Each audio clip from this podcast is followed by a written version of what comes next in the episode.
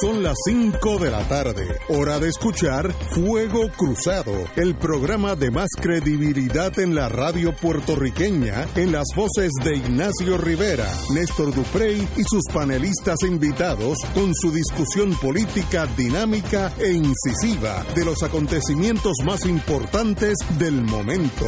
Fuego Cruzado comienza ahora.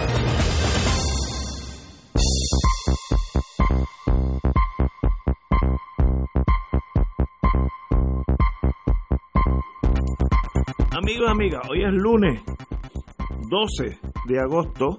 Nos faltan como mes y medio para salir de, la, de las tormentas. Así que hay que velarle a esas muchachas que están por allá, por, por África, saliendo del Sahara, con mala intención. Así que hay que velarlo. Pero hasta ahora todo está bien, gracias al Señor. Eh, antes que todo, antes de empezar el programa, don Néstor está.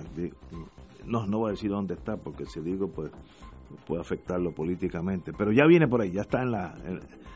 Pero antes que todo, ayer domingo tuve el privilegio singular emocionalmente cargado de ver a Puerto Rico en los Panamericanos, en el competir contra lo mejor de este hemisferio, incluyendo Estados Unidos. Estados Unidos tiene 330 millones, nosotros tenemos 3.2, y con esos gigantes Brasil tiene 209 millones, México 132, Canadá 50, Cuba, que es la chiquitita, 12, tres veces lo que nosotros tenemos, Argentina 45, Colombia 50, 50 eh, Chile 18, eh, Ecuador, que parece insignificante, 16.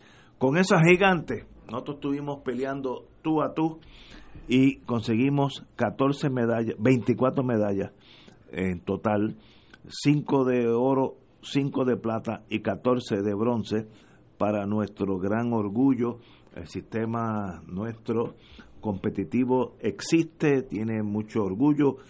En, francés se dice elan, ese ánimo combativo nuestro, eh, de verdad que, que nos, nos llena de orgullo a las mujeres de, de Puerto Rico que estuvieron allí, qué bueno, defendieron nuestros colores con una agresividad que es precioso. Y a las mujeres, yo creo que sacaron, no soy experto en esto, sacaron más medallas que los hombres. Muy bien por ellas. En los 800 metros, plata y bronce para nosotros. Eh, dos, dos puertorriqueños, preciosa carrera. Eh, Wesley Vázquez y Ryan Sánchez llegaron segundo y tercero. Llegó primero un canadiense que le llevaba como un pie y medio a ambos eh, y era un atleta de primera, tampoco hay que decirle que no era, y ganaron, eh, ganó obviamente la de oro bien merecida, pero nosotros tuvimos segundo y tercero con un montón de países detrás de nosotros. Así que qué bueno, ¿qué dice eso de Puerto Rico? Pues uno se llena de orgullo.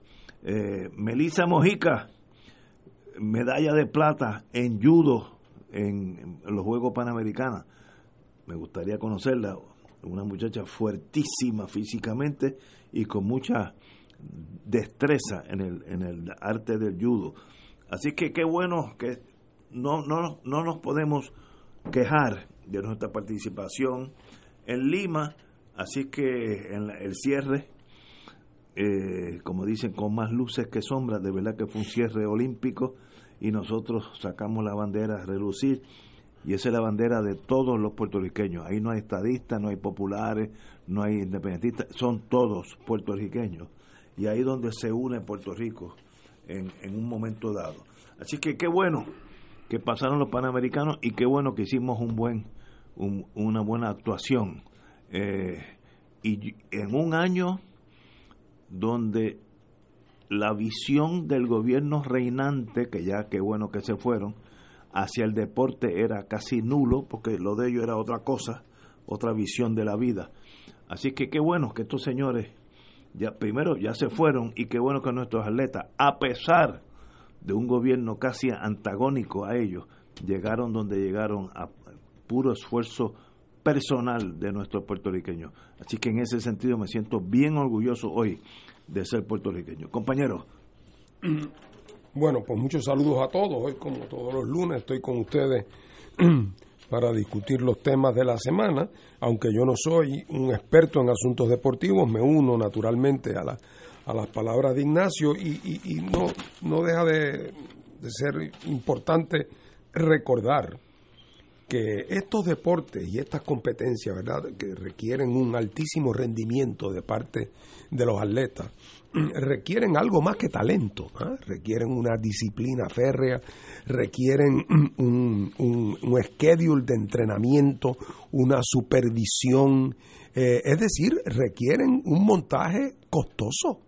Eh, costoso en términos de, de, facilidades y en términos de, del elemento humano que los supervisa y los entrena. Eh, y en Puerto Rico, que ya veníamos de una situación de siempre de relativa pobreza, en estos últimos años todos esos programas han visto reducciones eh, dramáticas.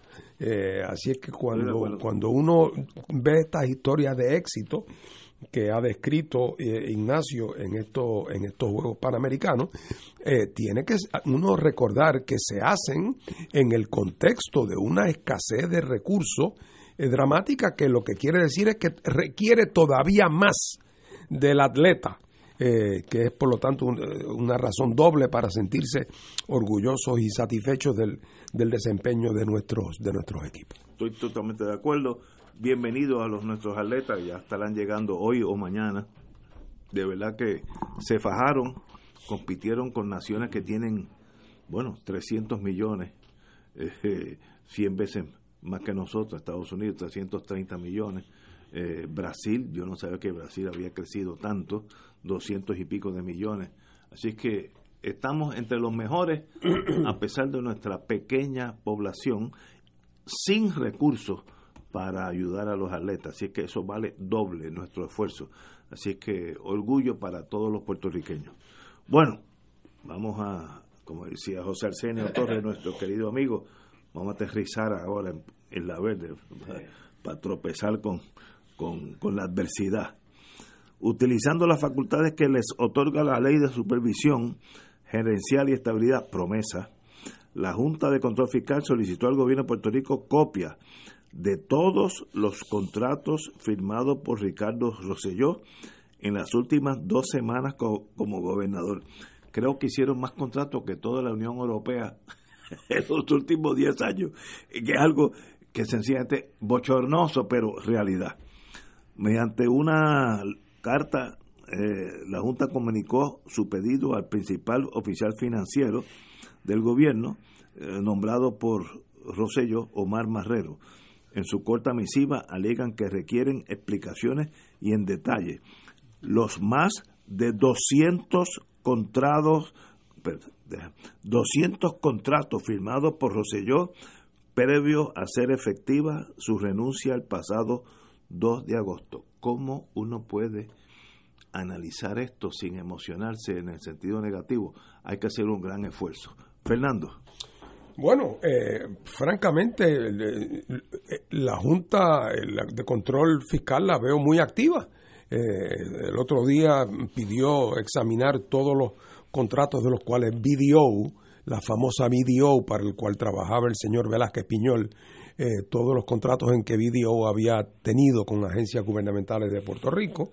Eh, ahora lo veo examinando los contratos que firmó a la, a la hora cero, a las 11 de la noche del último día, cosa que ya es desgraciadamente una malísima costumbre de los gobernantes salientes en Puerto Rico, que a la última hora cuadran con amigos, parientes y dolientes toda suerte de, concesiones, eh, firman perdones, clemencias ejecutivas, firman contratos, aumentan salarios, disponen de recursos y habrá alguno que otro que era necesario y perfectamente válido, no tengo la más mínima duda, pero tampoco me cabe duda por el historial de este gobierno que en eso ha sido como los anteriores. Eh, un gobierno que estoy seguro que vamos a ver cuando se examinen esos contratos al dedillo, el, mucho abuso de discreción eh, y la mucha ventajería que tiene que haber habido ahí. Aquí estamos en una especie de, de, en el ojo de la tormenta, ¿verdad? Aquí los vientos huracanados han amainado,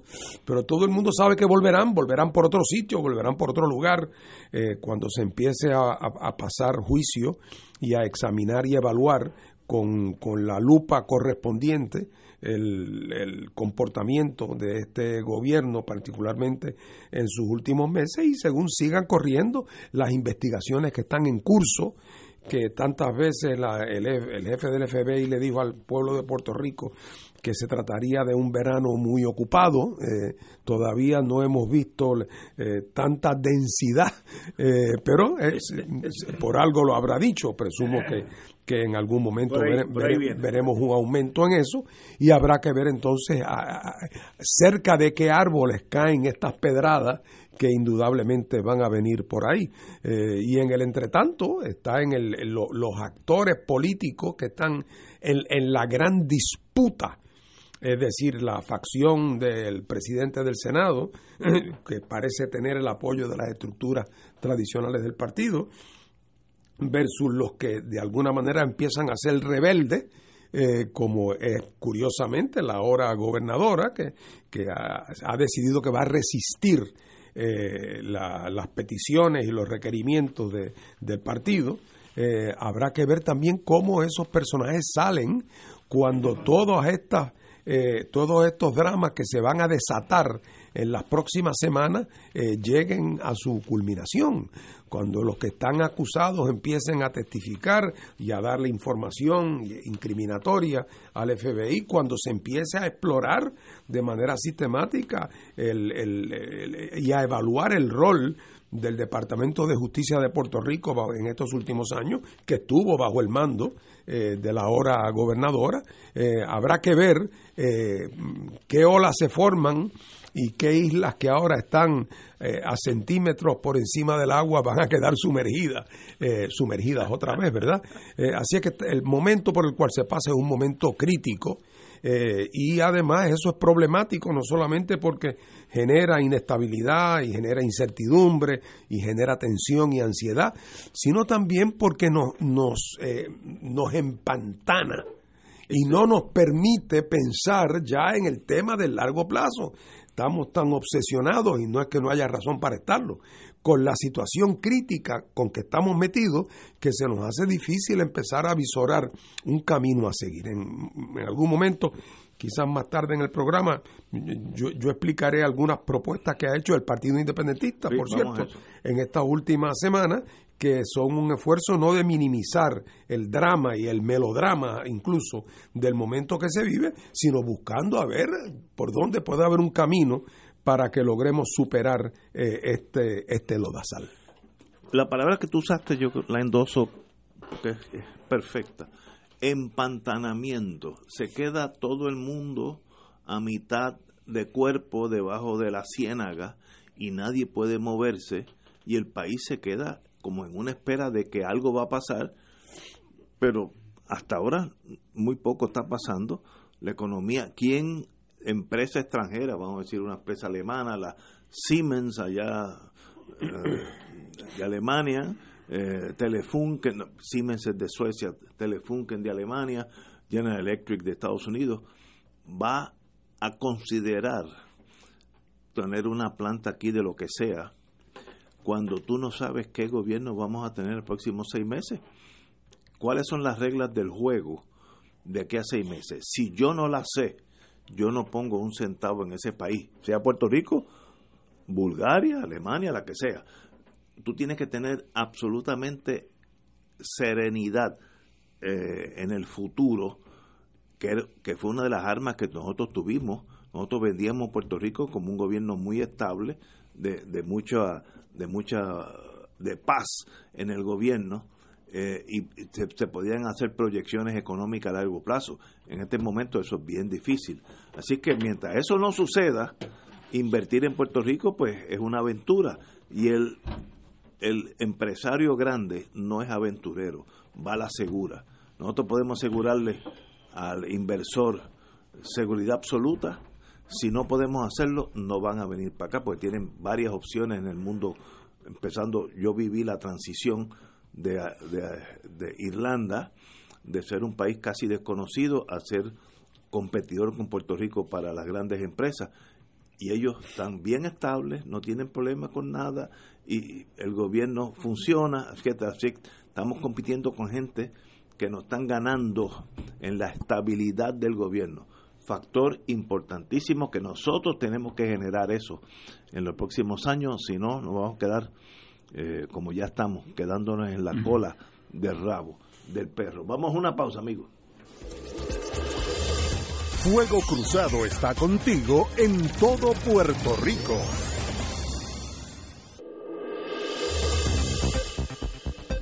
Y ahora continúa Fuego Cruzado.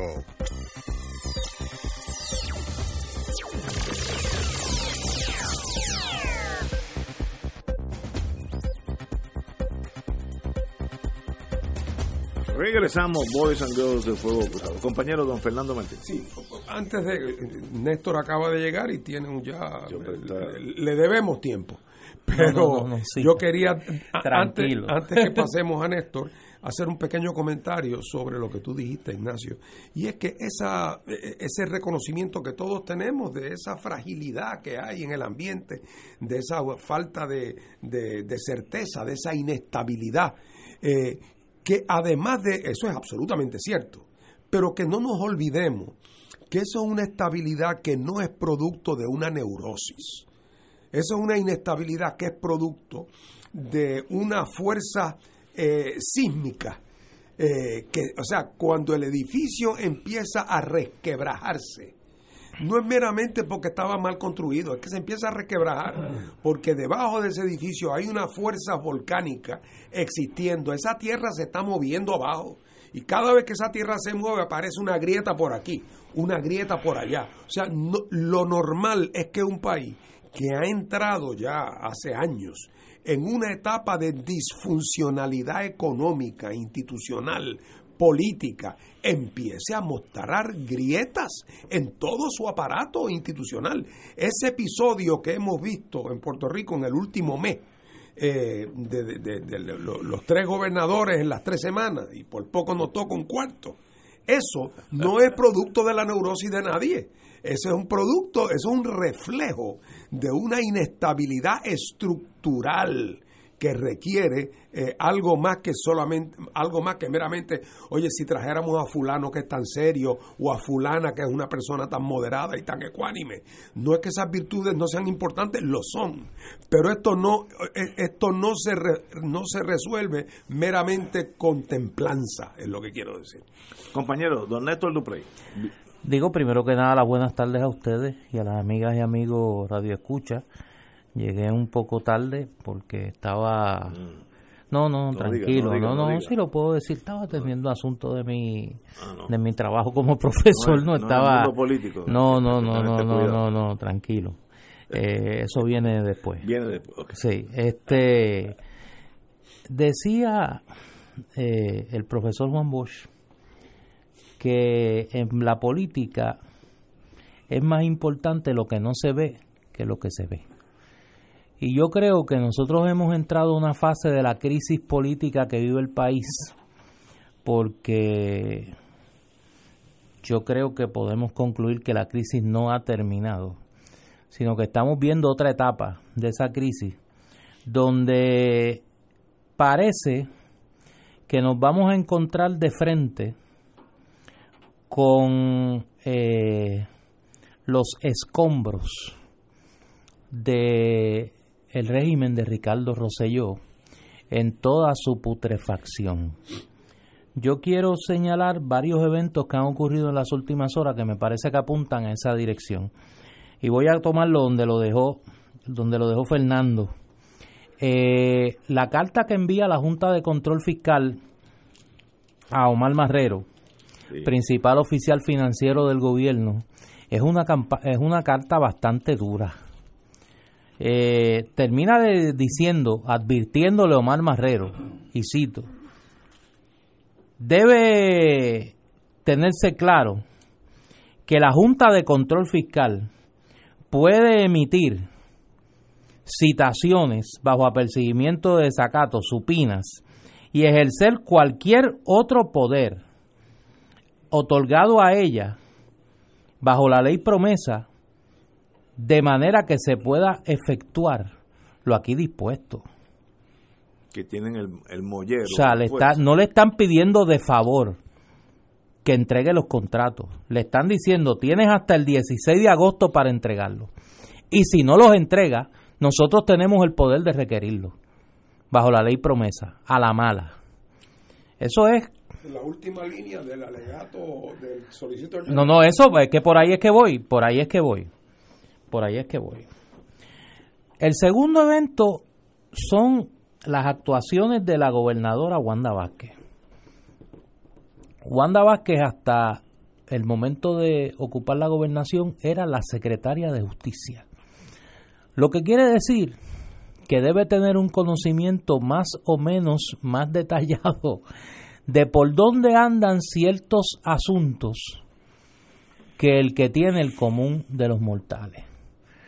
Como las relaciones humanas son parte de este drama, no se nos escape el hecho de que Wanda Vázquez ha gozado de la confianza eh, entusiasta de la fiscal federal Rosemilia Rodríguez, que en el momento de mayor ataque contra Wanda Vázquez salió a la defensa de ella en la opinión pública. Cosa rara en la fiscal federal dentro de todo su dentro de todas sus características no está el estar por ahí de cheerleader de nadie.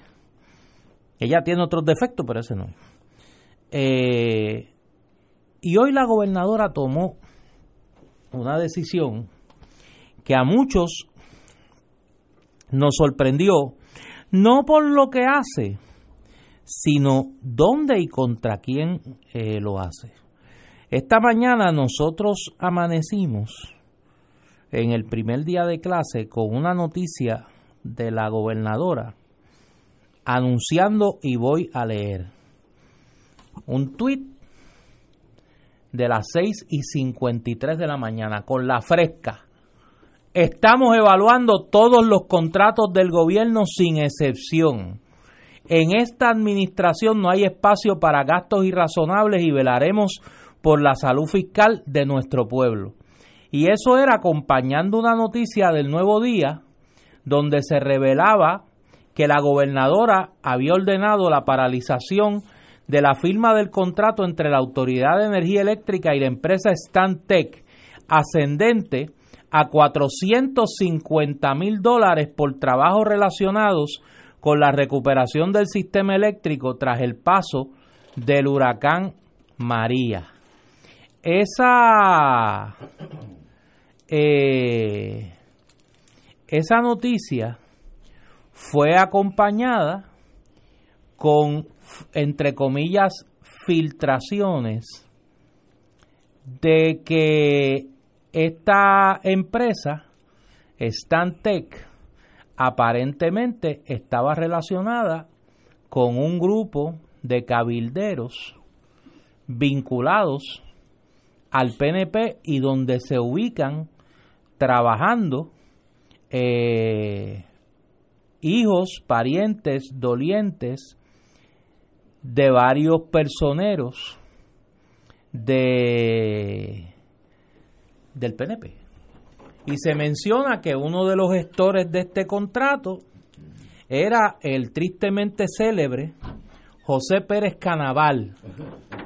¿Tú te acuerdas de Pérez Canaval? Sí.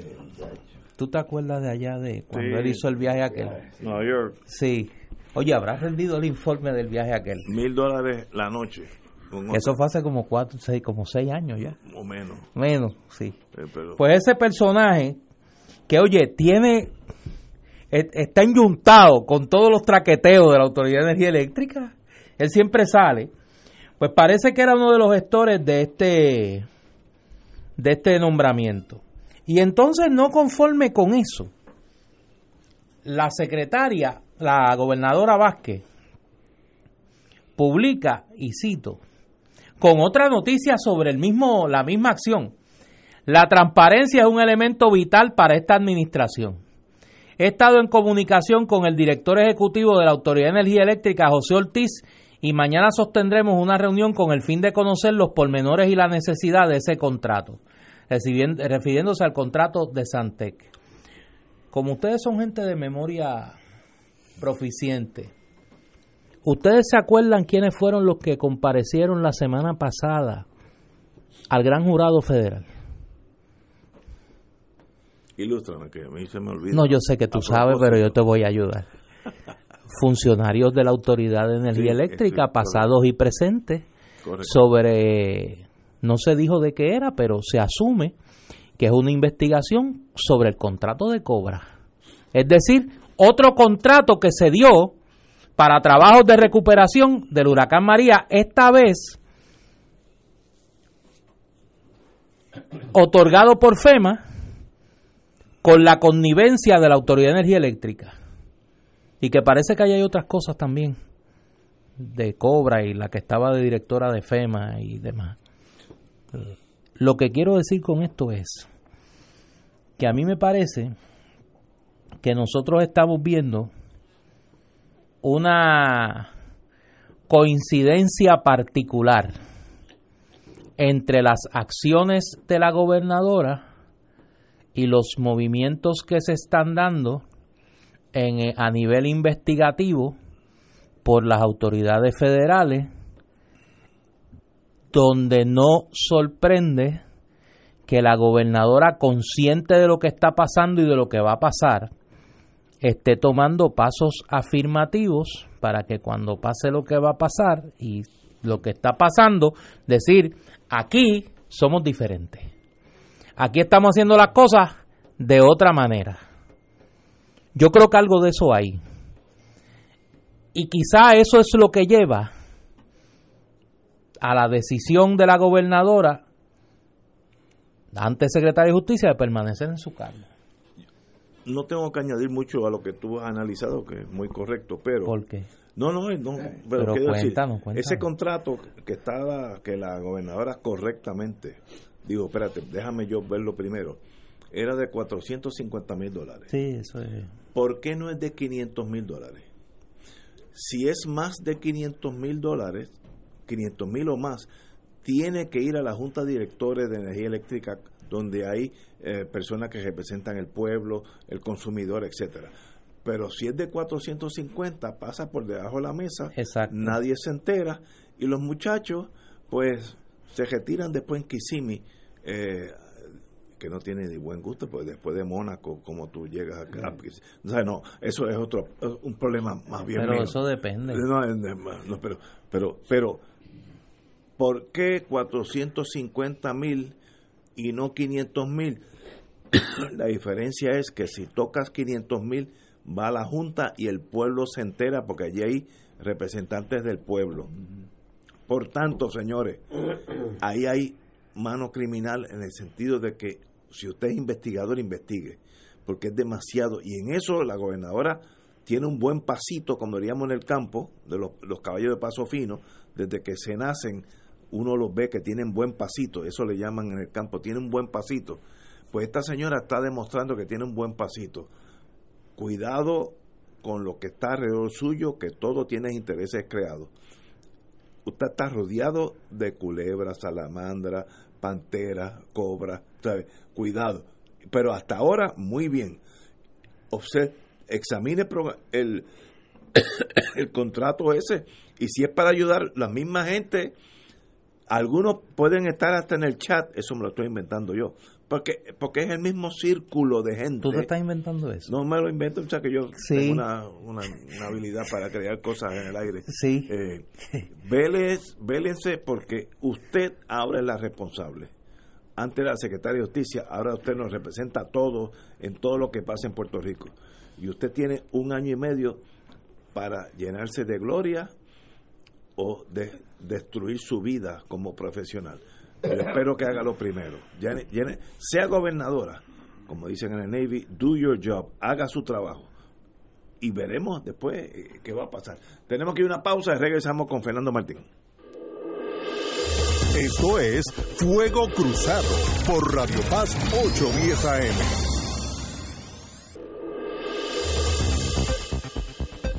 Y ahora continúa Fuego Cruzado.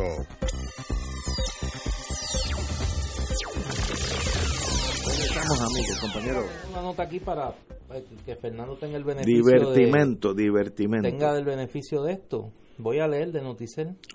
Luego de que la gobernadora Wanda Vázquez Garcet paralizara un contrato de la Autoridad de Energía Eléctrica con la empresa Stantec, el director ejecutivo de la Corporación Pública, José Ortiz, anunció que, y citan, el contrato ya no es necesario. A menos de 24 horas del freno de Vázquez Garcet y luego de que Ortiz se reuniera con ella en el Palacio de Santa Catalina, el funcionario expuso en conferencia de prensa que la Agencia Federal para el Manejo de Emergencia FEMA desembolsará el dinero necesario para dar paso a trabajos de reconstrucción de la red eléctrica tras el paso de los huracanes Irma y María. Bueno, eso está sometido a FEMA desde febrero. Si este asunto que se levanta dio para ponerlo sobre la rueda, pues gracias a Dios, qué bueno. Fíjate, le da gracias a Dios. Sí, hombre, en serio. Ella quería entender. Acuérdate, ella lleva poco tiempo aquí porque se hacía el contrato. Explicó Ortiz a la vez que dijo que el contrato nunca se finalizó porque se discutiría hoy lunes, el mismo día en que se alega que FEMA se comprometió a depositar los fondos necesarios para pagar a contratistas que trabajan eh, en la red eléctrica y que amenazaban con dejar los trabajos, razón por la que se alega consideró contratar a eh, eh, Stantec. Pero lo más importante, mañana martes, Ortiz volverá a reunirse con Vázquez Garcet para tratar asuntos de la reconstrucción. hace sentido. ¿Por qué? don, este, Fernando. Este es el hombre que ayer, y salió en los periódicos esta mañana, defendió la necesidad del contrato. Dijo que era urgente. Y ahora no es tan urgente. Una vez que No, se no anuncia necesario. por parte de la señora Vázquez, la gobernadora, de que ese contrato no va o no debe ir o que hay que sujeta- eh, tiene que estar sujeto a un escrutinio cuidadoso, el hombre nos dice, la verdad es que no es necesario ese contrato. Pensándolo Yo bien. creo, yo creo que yo no puedo comentar nada que añada. O sea, viene, viene a mi mente la famosa frase de, de- del poeta, ¿verdad? Así es la rosa, no la toque. No comentemos nada, lo dejamos ahí. Esta mañana en el periódico lo defendió como necesario. Es necesario, urgente. Luego se dijo que iba a ser sometido a un gran escrutinio y entonces de momento el hombre dijo, bueno, la verdad es que no es necesario. Eh, eso es una gran flexibilidad. Ahora, sobre lo que se decía antes con respecto a la Secretaría de Justicia, a mí no me cabe ninguna duda de que una de las explicaciones de por qué la Secretaría de Justicia, que hasta el otro día decía, ah, que no tenía ningún interés en la gobernación, pero no es que lo decía, es que le cedió su turno a Pierluisi. Ella, que era la persona que debió haber llevado el pleito, porque era la persona afectada, decide no llevarlo y hacerle la segunda voz a Pierluisi. No tenía ningún problema con eso. Nunca ha sido una persona que ha dado muestras de tener ambiciones de posiciones políticas No, propiamente, nunca, nunca. ni electorales. Una persona que, de hecho, ella misma comentó que ya ella cualificaba para el retiro y que lo que estaba era como haciendo la maleta y esperando el momento apropiado para irse. Eh, de momento, cuando el tribunal adjudica que le corresponde a ella la gobernación, como por cierto sostenía el 90% de la gente eh, conocedora del derecho, no eso no fue ninguna sorpresa. En todo caso, quizás la unanimidad, pero no fue sorpresa. Cuando esa persona de momento le toca la gobernación, el PNP se reúne como un solo hombre, por así decirlo, el PNP estructural, oye, y en una cosa nunca antes vista, eh, la llaman a capítulo y le dicen, "N- ni se te ocurra quedarte ahí. Esa silla no te pertenece a ti, nos pertenece a nosotros, que somos el partido, que somos la estructura. Así es que haz tus maletas, que por ahí viene Jennifer, que es nuestro gallo, para las próximas elecciones. Y que, por cierto, Jennifer, contesta, ¿estás con nosotros? Sí, estoy con, con ustedes, dice doña Jennifer. O sea que el asunto parecía cuadrado. Planchado. Y de momento, en ese momento surge la transfiguración. Y la transfiguración, ¿Por qué? ¿Por Doña Wanda, de momento, inspirada en el personaje de Margaret Thatcher, quizás, The Iron Lady. de momento muestra una determinación extraordinaria, una, un- un- una fidelidad a la Constitución que es realmente conmovedora, como si la Constitución no reconociera el derecho a renunciar, pero no, ella no, ella insiste que esa es su obligación y que a ella y que ella en esa cruz morirá, dice doña de la señora la señora Vázquez. Bueno, eh, ¿por qué ese cambio? pues yo no tengo duda de que se debe a algo que, que, nosotros no conocemos o no lo conocemos en el sentido de la evidencia no está en la mesa. Eh, porque hay una teoría que yo aprendí de joven estudiante en el derecho en el derecho antimonopolístico que se llamaba la teoría del paralelismo consciente eh, que era una doctrina que decía que se puede encauzar a alguien por el delito de fijar precios aunque esas personas nunca hayan tenido comunicación entre ellos. Y usted me dirá, pero ¿cómo es posible? Bueno, porque es que Ignacio tiene un colmado y yo tengo otro. Ignacio sube los tomates tres chavos y yo al otro día los subo tres chavos. Pasado mañana Ignacio sube tal cosa seis chavos y yo lo subo. Y llega el momento que se establece un patrón donde es obvio que aunque no hay evidencia alguna de que Ignacio y yo nos hemos comunicado, tenemos un paralelismo consciente que cada vez que yo subo los precios o los sube él, nos estamos enviando un mensaje y hay un acuerdo subyacente de fijar los precios. Bueno, y aquí en el comportamiento de la gobernadora hasta el momento parece haber un elemento poderoso eh, de, eh, de, paralelismo consciente y veo entonces como alineándose las posiciones de la Fiscalía Federal, el FBI, la Junta de Control Fiscal y la gobernadora de Puerto Rico en una especie de feliz alineación imperial. Eh, donde cada cual de momento se reducen las contradicciones, todos parecen ir orientados hacia un mismo fin y la gobernadora, en vez de aparecer como parecía el otro día, solita, abandonada, tirada a un lado por la, entre comillas, poderosa maquinaria del PNP, ahora aparece realmente eh, como una especie de, eh, de, de reina vikinga en una posición de extrema fortaleza, ordenando en el día de hoy que se revisen todos los contratos y que, y que caiga el que tenga que caer, que no lo dice de esa manera, pero sabemos que es lo que está diciendo. Y una persona en la posición de ella, si se siente que está frágil, si se siente que no tiene quien la apoya, no, ese no es el comportamiento característico. Así que esta señora tiene seguridades, avales, eh, evidentemente del gobierno federal y de los que vienen hace ya muchos meses, por no decir años, eh, eh, convirtiendo las instituciones del gobierno de Puerto Rico en instituciones al servicio de, una política federal. Eh, claro, la institución primaria, número uno, es la Junta de Control Fiscal, pero también el rol que hemos visto jugar al FBI, a la Fiscalía Federal, las declaraciones del presidente, las sindicaturas en las agencias que manejan el dinero. O sea, hay que ser ciego para no darse cuenta que aquí está operando una transformación que la dirección que lleva eh, es una sobre la cual eh, es importante pensar en su momento, pero que no debe, se nos debe escapar y ver esto meramente como un chisme político entre un grupito del PNP y otro.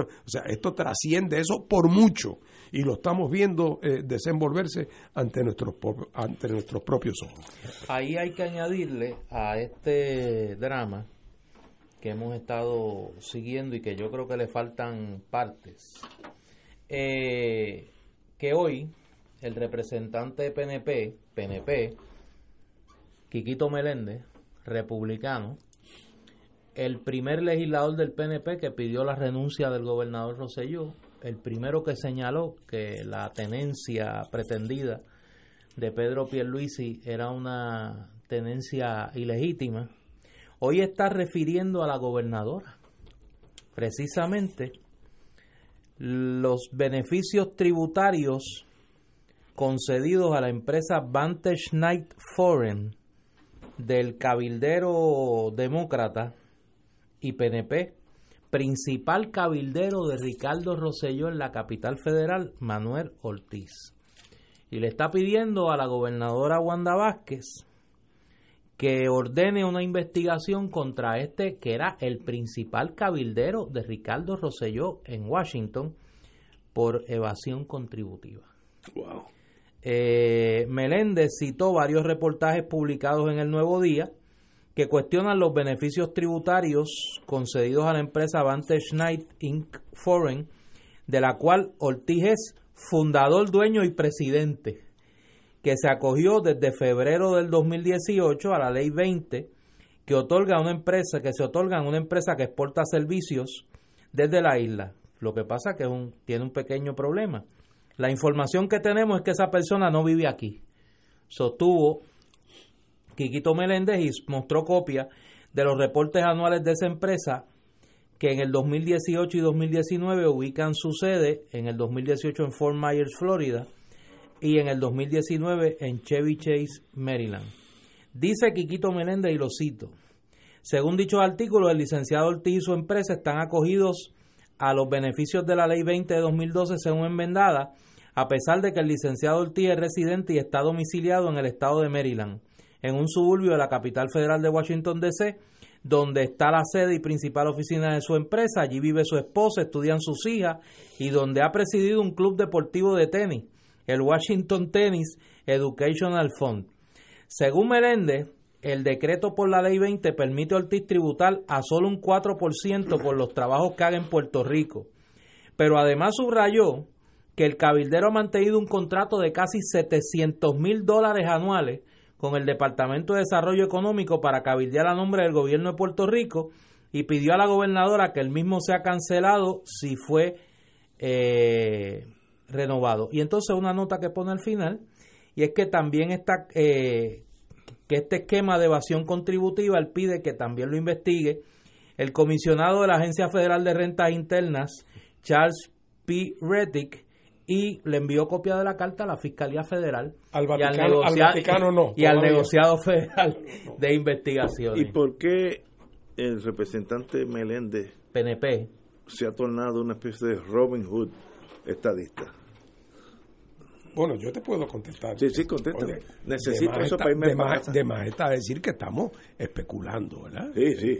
Yo funciono a base, yo como leí muchos libros de detective y policíaco No, pero- muchachos, yo funciono a a, ver si base usted viene por donde por yo, donde yo funciono a base de, de motivo, oportunidad y medios. Eso. Si hay las tres cosas, motivo, oportunidad y medio, eso no lo hace culpable, pero lo Pero- hace un sospechoso digno de explorar. Eh, una de las etapas eh, más eh, complicadas cuando los partidos políticos están pasando por la crisis que está pasando el PNP es la etapa del canibalismo, es decir, donde se comen unos a otros. Quiquito, a quien yo conozco poco, uso su apodo eh, Meléndez, es un aliado de Tomás. Eh, y por lo tanto, de los que también apadrinó la llegada de Jennifer. Por el contrario, el que era eh, jefe de la oficina de Puerto Rico, de jefe de la oficina de Puerto Rico en Washington, no, el cabildero principal de, de- de Ricardo Rosselló en Washington, ¿cuál es el apellido de él? Neto? Manny Ortiz. Manny Ortiz. Money, money, good people. Era el enemigo a muerte, el enemigo a muerte de Jennifer González en Washington. Que tanto uno como otro casi se vanagloriaban de que ambos trabajaban por Puerto Rico denodadamente en Washington, pero ninguno se hablaba con el otro. Increíble. Así es que esa pelea entre este señor y, y- y- y Jennifer, evidentemente los aliados de Jennifer, ahora que ya no hay razón para esconder nada porque están en guerra abierta, fratricida los miembros del PNP, ahora viene la vendetta. Eh, y la vendetta es que ahora de momento le llegó información a Menéndez, a Meléndez, le llegó información que antes no tenía eh, del comportamiento de este señor o alegado comportamiento. Y esta, este tiroteo eh, eh, en- en- dentro de la gran familia PNP, vamos a ver esto ocurrir de ahora en adelante con frecuencia. Eh, Wow. Y añádele a ese, a ese cuadro que, que diseña Fernando muy bien, que Quiquito Meléndez es un dirigente prominente del Partido Republicano en Puerto Rico. Que no se le escape a nadie eso. Y Manny Ortiz es un cabildero identificado con el Partido Demócrata. Y otra vez, esa es otra vía del refu- de refuerzo de la de, de- donde de Jennifer, también republicana, o sea, tiene ese bemol, eh, pero no cabe duda de que es parte del canibalismo que se está des- desatando allá adentro. ¿Quedará algo del Partido Nuevo para el 20? Vamos a un... Necesito un break, eh, porque ustedes me han dado muy, muy duro hoy. Vamos a una pausa y regresamos con Fuego Cruzado. Fuego Cruzado está contigo en todo Puerto Rico.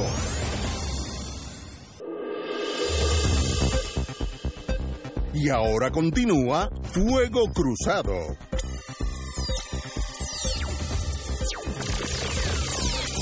Y señores, tenemos que hablar ante este mare magnum. En menos de año y medio tenemos unas elecciones donde el pueblo de Puerto Rico tendrá que decidir entre tres o cuatro partidos que irán a las urnas. Eh, yo estoy seguro que los clásicos, PNP, Popular, PIP, estarán ahí. Estoy seguro de eso.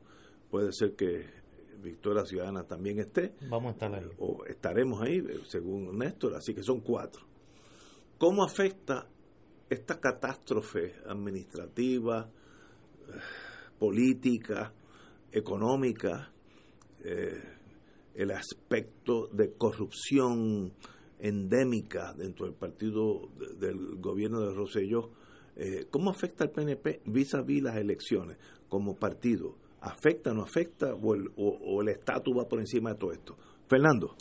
Bueno, mira, yo creo que eso es una pregunta que aunque parece sencilla, realmente yo creo que no es sencilla. O sea, la predicción del comportamiento político en Puerto Rico en una crisis de una dimensión eh, tan dramática como la que estamos viviendo, eh, hace difícil ciertas predicciones. Por ejemplo, yo te podría decir lo siguiente la estadidad en estos últimos dos años ha cogido más golpes en Estados Unidos que todos los años antes juntos. Bueno, pues alguien pudiera argumentar, A, eso quiere decir que se desmoralizaron los estadistas, por lo tanto se quedan en su casa eh, porque pierden la fe en la estadidad. B, podría decir, no, eso no es así, al contrario. Ahora es verdad que la ven más lejos, pero por el otro lado la ven más necesaria por lo mal que anda Puerto Rico. Así es que lejos de eso llevarlo a quedarse en su casa, a no votar o a descorazonarse, lo lleva a un nivel de desesperación y de ansiedad que va a ir a votar hasta el gato. Es, una, es un argumento. ¿eh? En, en, en el caso de la independencia, uno pudiera decir, a mí me gustaría poder decir, que estos años han servido para que se le caigan las escamas de los ojos a mucha gente eh, y que el, comportamiento del independentismo a lo largo de todas estas décadas ha sido un comportamiento en muchas, de, muchas maneras ejemplar, donde se han hecho señalamientos de las cosas que iban a ocurrir de manera fundamentada, ha habido una constancia, una dedicación, eh, y uno pensaría que en este momento donde la, la época colonial americana en Puerto Rico está evidentemente llegando a su fin en un momento explosivo, pues uno quisiera pensar que eso animará a la gente eh, a orientarse de cara a la alternativa de la independencia y a movilizar el entusiasmo de los que simpatizan con la independencia, que es un número más alto de aquel que vota por los partidos independentistas o que ha votado por el partido independentista o los partidos porque ha habido en ocasiones más de uno.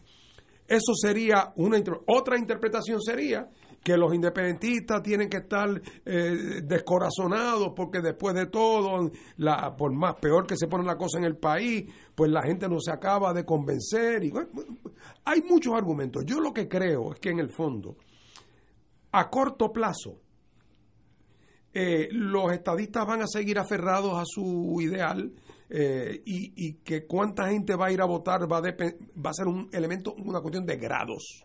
En el independentismo yo espero que esto es una situación novel y yo creo que las condiciones son mejores que nunca para que el independentismo tenga un renacimiento electoral. Esa es mi opinión.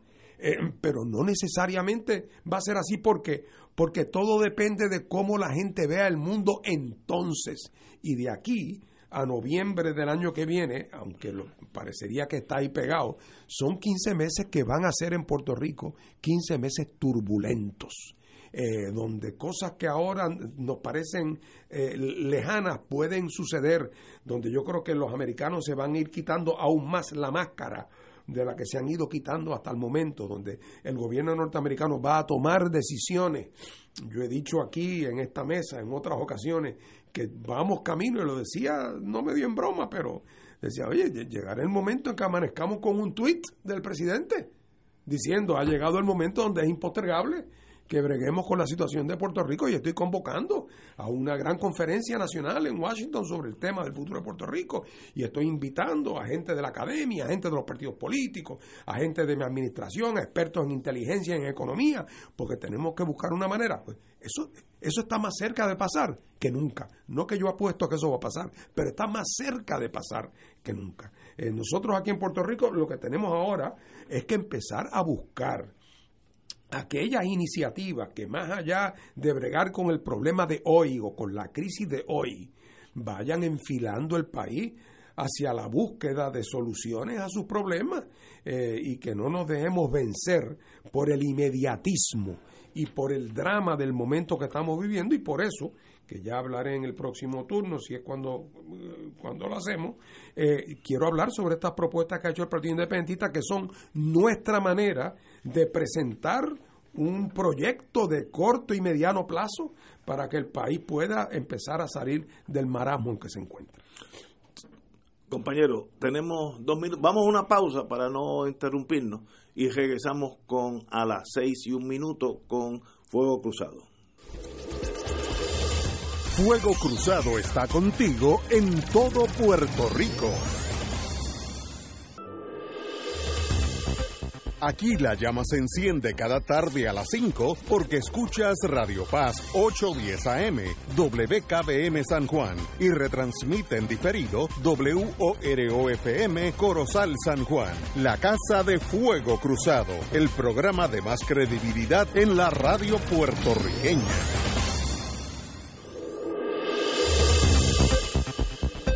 Y ahora continúa Fuego Cruzado.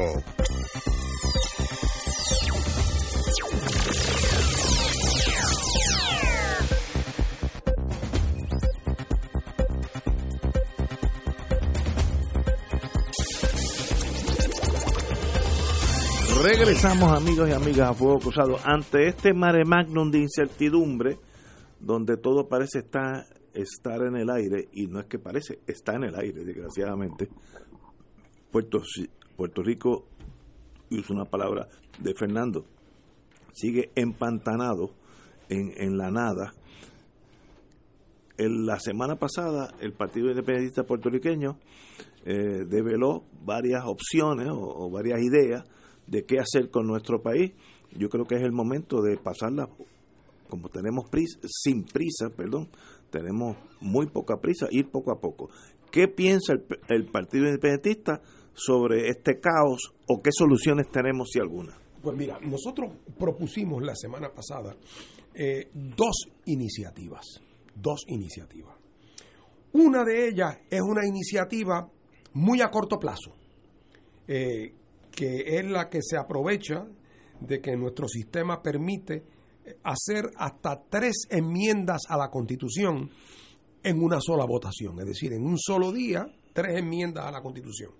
Y pensamos nosotros que es posible identificar tres áreas que son críticas y que de alguna manera la crisis por la cual hemos vivido en los últimos dos veces nos apunta a nosotros que el país está listo y que hay un gran consenso para atender esas tres áreas que son, número uno, el que haya en Puerto Rico un sistema de revocación de mandato, que cuando en algún momento hay un gobernante que lleva un año, lleva dos, eh, todavía eh, eh, está a mitad de término más o menos, y el país quiere salir de él, porque ha probado ser un desastre, que haya un mecanismo de recolección de firmas y un procedimiento para que esa persona se pueda llevar a una votación donde se le pueda revocar el mandato y sustituirlo eh, por otro candidato. El recall El recall, que lo hay en distintas partes del mundo y en Estados Unidos, creo que en 15 o 18 estados, el más famoso de los cuales es California, porque allí una vez tuvo éxito. Exacto. Esa primera iniciativa, y eso es una enmienda solita, una.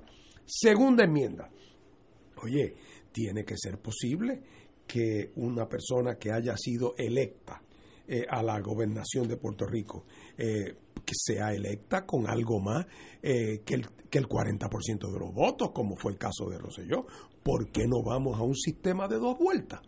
Un sistema donde si en la primera vuelta ningún candidato saca más del 50%, hay una segunda vuelta entre los que llegaron primero y segundo. Que el que gane tenga finalmente que sobre 50. Y eso le refuerza la, eh, la gobernabilidad, ¿verdad? Además que promueve el entendimiento y el diálogo entre los partidos más pequeños y aquellos que se disputan la segunda vuelta. Así que también es una manera de redistribuir fuerza política en el país. Y por último, tiene que haber eh, un mecanismo eh, en Puerto Rico que además de la segunda vuelta permita que si nos ocurre lo que nos pasó ahora, que el gobernador que renuncia o un gobernador que Dios no lo quiera se muera, que en vez de tener que quedarnos hasta el fin del periodo con el, con el que resulte ser el secretario de turno, resulte que podamos tener una elección especial para, para determinar quién va a ser su sucesor, una elección especial abierta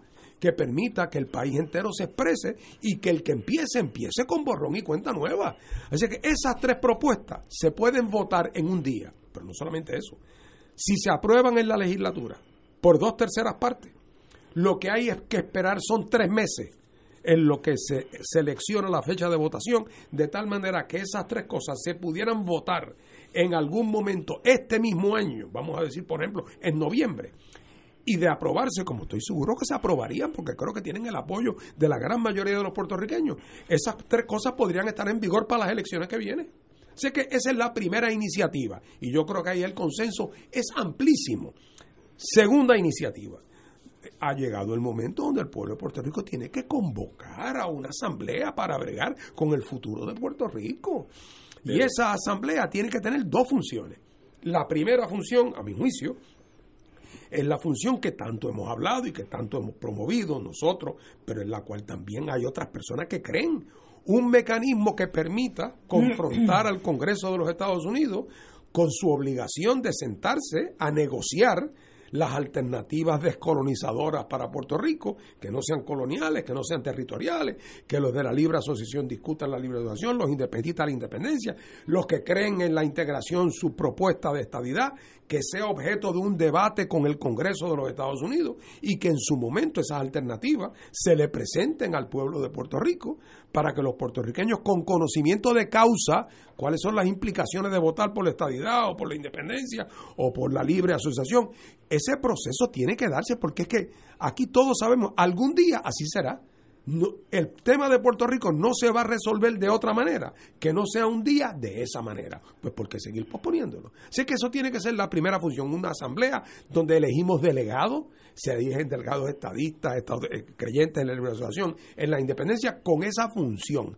Eso, esa ley, podemos aprobarla ahora. Yo lo estoy haciendo fuera de la sección 7 de la Constitución, fuera de eso, con una convocatoria de pueblo autoconvocatoria, lo puede hacer por ley de la legislatura de Puerto Rico. Y su segunda función sería acometer una tarea que la mayor parte de los puertorriqueños también quieren acometer, que es que la constitución de Puerto Rico tenemos que hacerla nueva, tenemos que eh, abrir un debate sobre una, sobre una transformación, ya no las tres enmiendas que te habló ahorita, esos son tres parchos que hay que ponerle a la goma ahora, para que el carro siga corriendo, pero además de eso, hay que remendar el motor entero. Y hay que, hay que entrarle en temas como por ejemplo el tema de la, de la unicameralidad, el tema de la representación eh, proporcional. O sea, en todos estos temas hay que entrar en, la, en aquellas agendas que Puerto Rico tenía que el Congreso no le permitió en su constitución original colonial del 52. O sea, y eso también, esa asamblea que atendería el tema del estatus, también puede comenzar ese proceso de redactar un modelo de lo que pudiera ser una constitución para el futuro de Puerto Rico, que muy bien puede acabar siendo en libre asociación o independencia o en teoría anexión, pero hay que trabajar eso. Esas cosas podemos empezarlas este año porque esa asamblea se puede convocar, se puede convocar ahora para que los delegados se elijan a principios del año que viene. O sea, ¿por qué limitarnos al muro de las lamentaciones? Hombre, yo creo que hay que lamentarse y que hay que señalar los defectos y que hay que hacer las denuncias, pero eso lo podemos hacer con una mano, con la otra mano.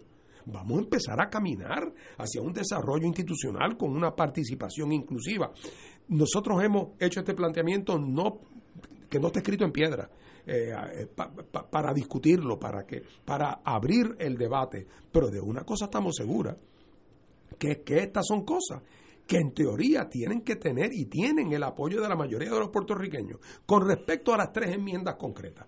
¿Hay alguien en Puerto Rico que se resiste a que si el gobernador muere haya una elección especial? ¿A que haya una segunda vuelta cuando alguien nos saque el 50%? Eh, y a asegurarnos que las personas en Puerto Rico eh, que, que advienen que, que, que, si un goberna, que si un gobernador se muere a mitad de término tengamos una elección especial para sustituirlo. Yo no creo que hay nadie que se opone a eso. ¿Alguien cree que la constitución del 50, la, del 52, resultó que era una, una, una, una constitución que decía mentira? Todo ese ese prólogo, eso, eso hay que, el preámbulo, el eliminarlo, el preámbulo hay que eliminarlo. Expresaba unas aspiraciones que la historia mostró que eran falsas y que Puerto Rico como colectividad fue engañado, independientemente de que algunos de los líderes fueran cómplices de ese engaño, pero el país fue engañado con respecto a eso.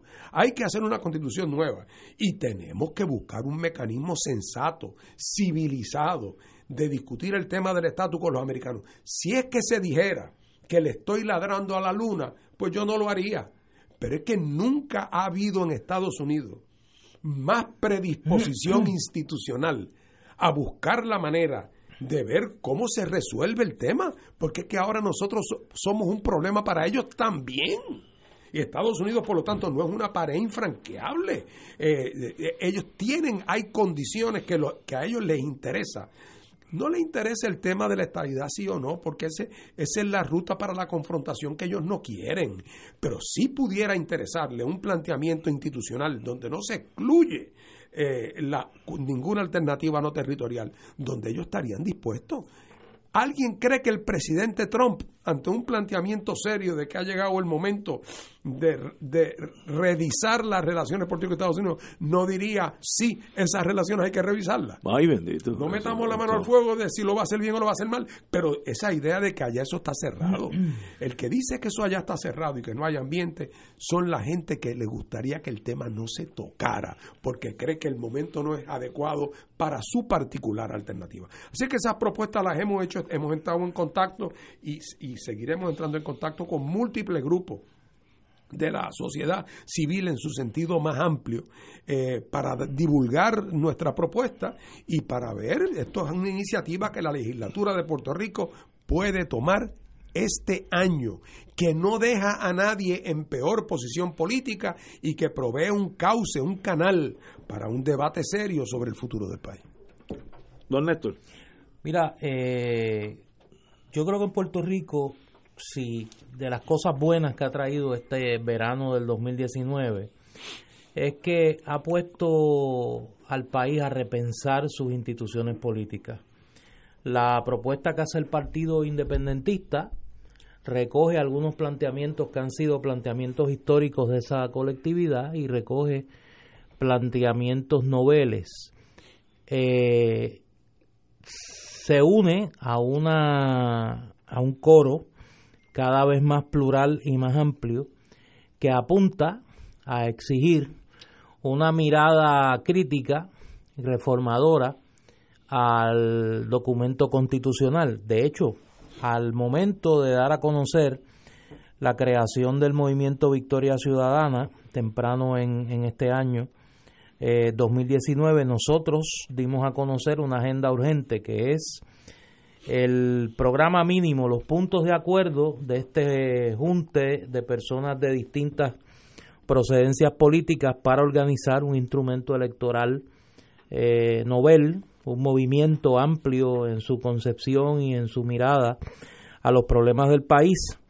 Y hacíamos una serie de planteamientos en el primer punto de esa agenda que titulamos por el rescate de las instituciones públicas. Y en ello planteábamos una serie de cambios al sistema electoral. Hablábamos de el concepto de representación proporcional, hablábamos de la instauración de una segunda vuelta electoral, hablábamos de que se legisle para crear el mecanismo de iniciativa ciudadana en la radicación de medidas legislativas. Se radicó por nuestro portavoz en la Cámara de Representantes, Manuel Natal, una legislación para establecer el mecanismo de referéndum revocatorio. Y añadimos una propuesta que a nosotros nos resulta esencial para romper el tranque político en Puerto Rico, que es enmendar el código electoral para permitir las candidaturas coaligadas, es decir, que se puedan hacer alianzas políticas en Puerto Rico de eh, distintas colectividades, movimientos electorales que coincidan en un momento dado en una serie de planteamientos.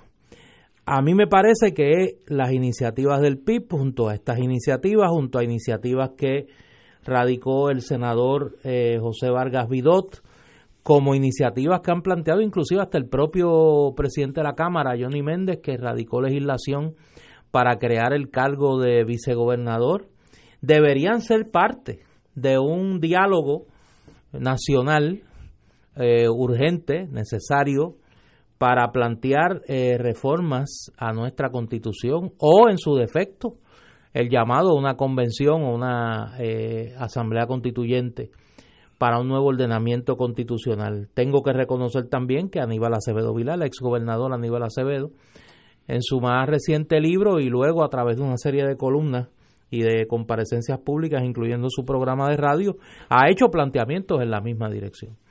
Eh, a mí me parece que eh, los pueblos no se organizan para sus constituciones.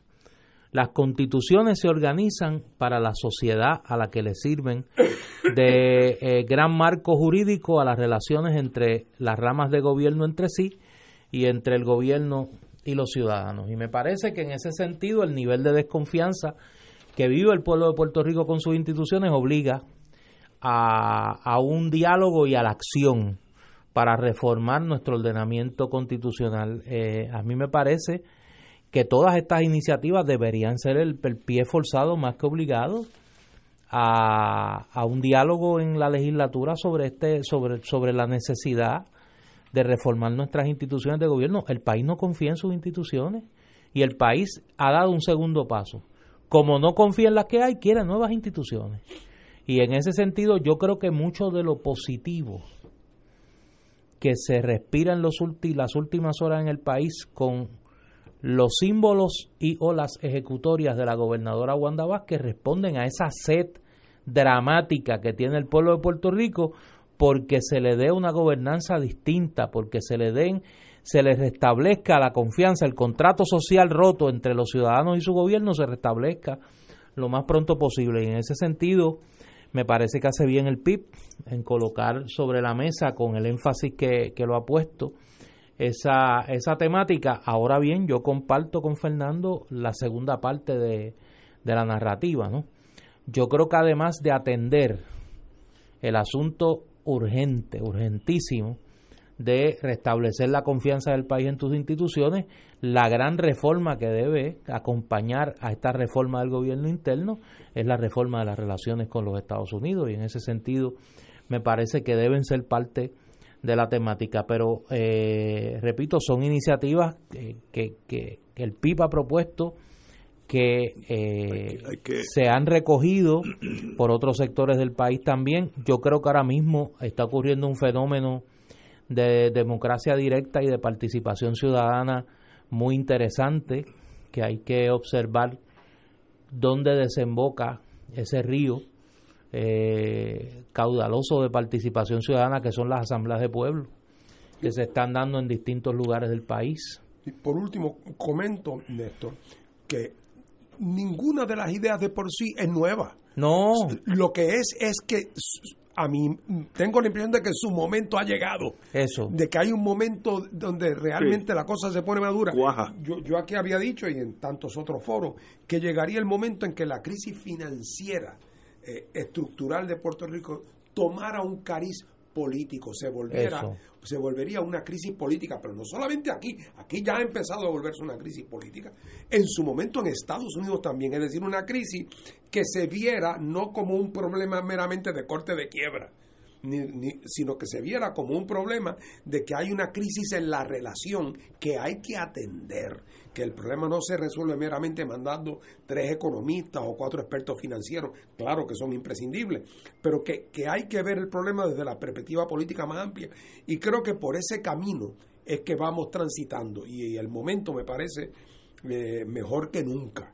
Eh, habrá que ver cómo en las próximas elecciones la gente, el hombre y la mujer en la calle, la gente de a pie, eh, cómo usan su voto eh, de, de, tal manera que empujen en la dirección correcta de estos procesos, porque si hay una recaída y resulta que los baluartes de la vieja política de la corrupción y el patronazgo vuelven a salir por su fuero, pues eso representa un atraso dramático para el país. Vamos a una pausa y regresamos with Crossfire.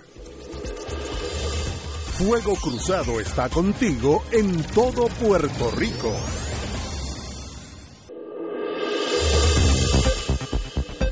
Y ahora continúa Fuego Cruzado.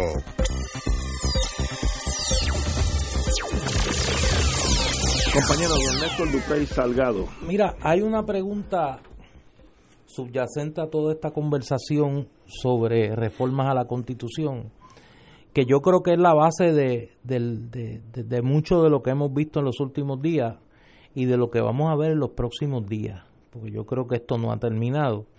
Y es el desfase dramático entre las prioridades de la clase política en Puerto Rico y por dónde andan sectores cada vez más crecientes del país.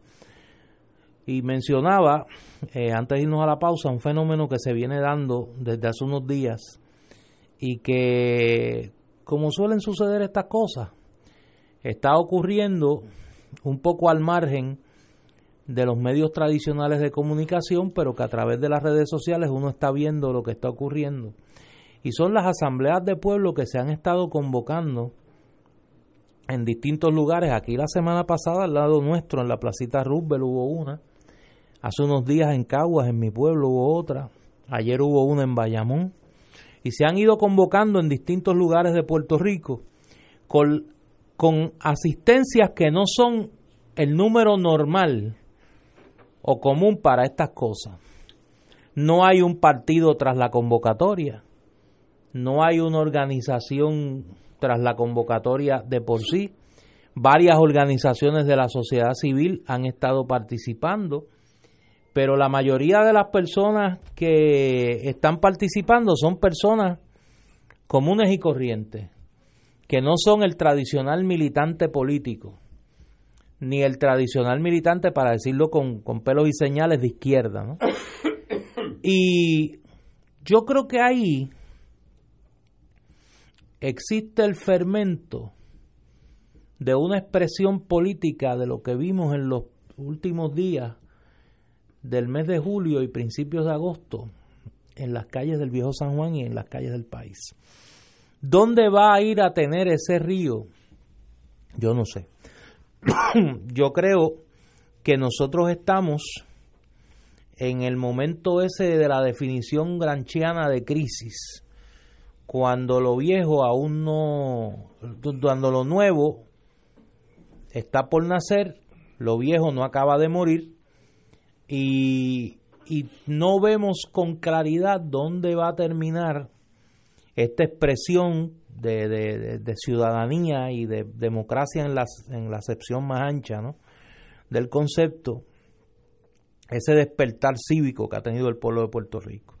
Eh, yo creo que la crisis de la estructura política del país no ha llegado a su punto culminante. Yo creo que nosotros estamos en la víspera, y ahora estoy hablando bien en serio, de, de una sacudida mayor en términos de los arrestos que se van a llevar a cabo, que yo creo que son inminentes y que podrían sacudir si es que se cumple, como yo creo que se va a cumplir, la amenaza o la advertencia del director del FBI y la clase política en Puerto Rico. Yo creo que todavía no hemos visto las acciones del gobierno federal, más allá de las agencias de seguridad pública, eh, donde, donde van a dejar claro cuáles son las, hacia dónde se dirige la Junta de Control Fiscal y la, la gobernanza federal en Puerto Rico. Lo que sí yo creo es que frente a ese panorama, por primera vez en mucho tiempo se respira esperanza en el país. Yo creo que el país ha comenzado a caminar y ha comenzado a sacudirse de la morriña política. ¿A dónde va a terminar? No sé. Eh, y a mí no me sorprendería que el cauce que tome esta expresión ciudadana de esperanza y de acción no sean los cauces tradicionales. Y yo creo que uno de los problemas que estamos teniendo muchos, y me incluyo, para poder leer lo que está pasando es que la vista nuestra está demasiado acostumbrada a la clase política tradicional y a lo que ha sido la política puertorriqueña en los últimos 40 años. Y yo no sé hasta qué punto, eh, como, como cuando, el, cuando los ojos se lastiman por la claridad, yo creo que nosotros, de tanto tiempo en la oscuridad, la claridad no nos deja ver eh, lo que está pasando. Y yo creo que aquí ese pesimismo, ese juicio de que este pueblo no se mueve, de que este pueblo, aquella frase de Benny de que este es un pueblo aguantón, de que aquí la gente no le importa nada, yo creo que todas esos, todos esos diagnósticos catastrofistas y pesimistas hay que estacionarlos un momento a ver hasta dónde llega esto. Yo miro la vida, soy que ustedes, doy sus análisis correctos en, en ambas perspectivas. Yo veo la diferencia en mi vida, nosotros nacimos allá en los 40, de Puerto Rico era extremadamente pobre, tanto así que de adultas, dutuado, emigraba gente a Santo Domingo. Eso es así. Hoy en día no lo podemos casi creer, pero así de pobres éramos. Pero teníamos algo que era valueless, no, no, no se le podía poner un precio. Y era que teníamos esperanza en un Puerto Rico mejor, por la razón que sea, sea Muñoz Marín, en los tiempos, la Guerra Fría, lo que usted quiera. Había esperanza que si uno estudiaba, uno iba a vivir una vida mucho mejor, que es realidad para mi generación. Así fue.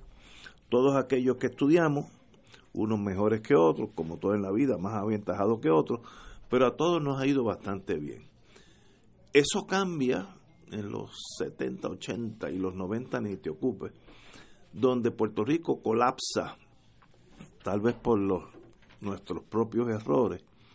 Y entonces hoy en día esa esperanza, que fue lo que motivó a todas nuestras generaciones, eh, dos o tres antes del presente, ya no está aquí. Y entonces hay una desesperanza, falta de credibilidad en la clase política, con mucha razón en muchos casos, y entonces se genera un vacío emocional donde yo de verdad no le, no le tengo esperanza a la clase política hoy, hoy, de los dos partidos gobernantes. Mire, pueden ganar los dos a la vez y no va a pasar gran cosa. Así de, de mal están las cosas.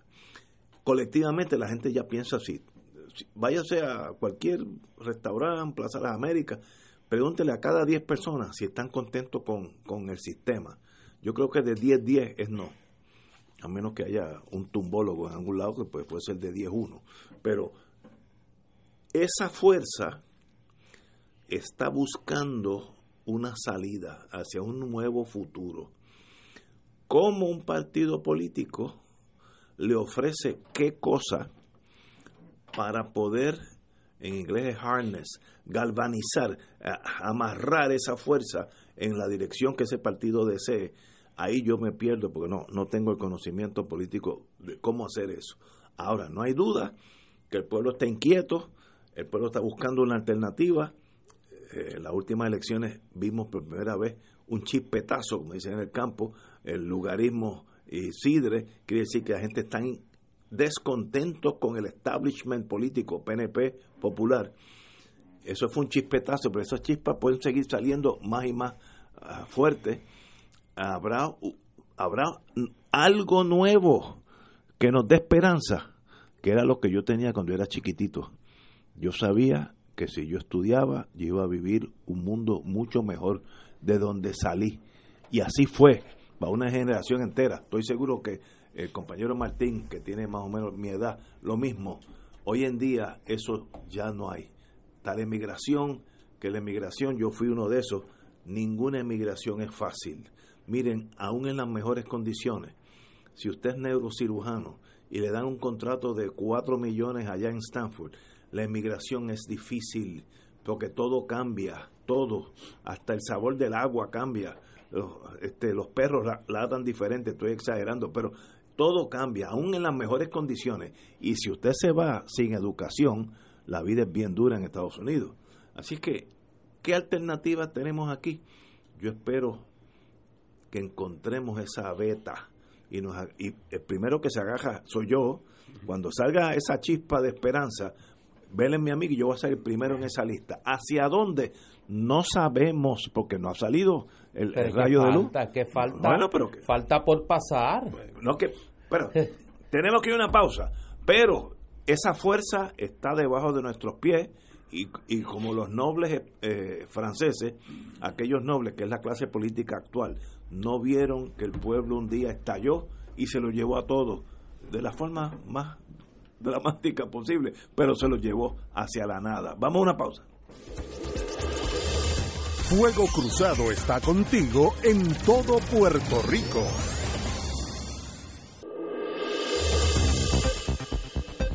Y ahora continúa Fuego Cruzado.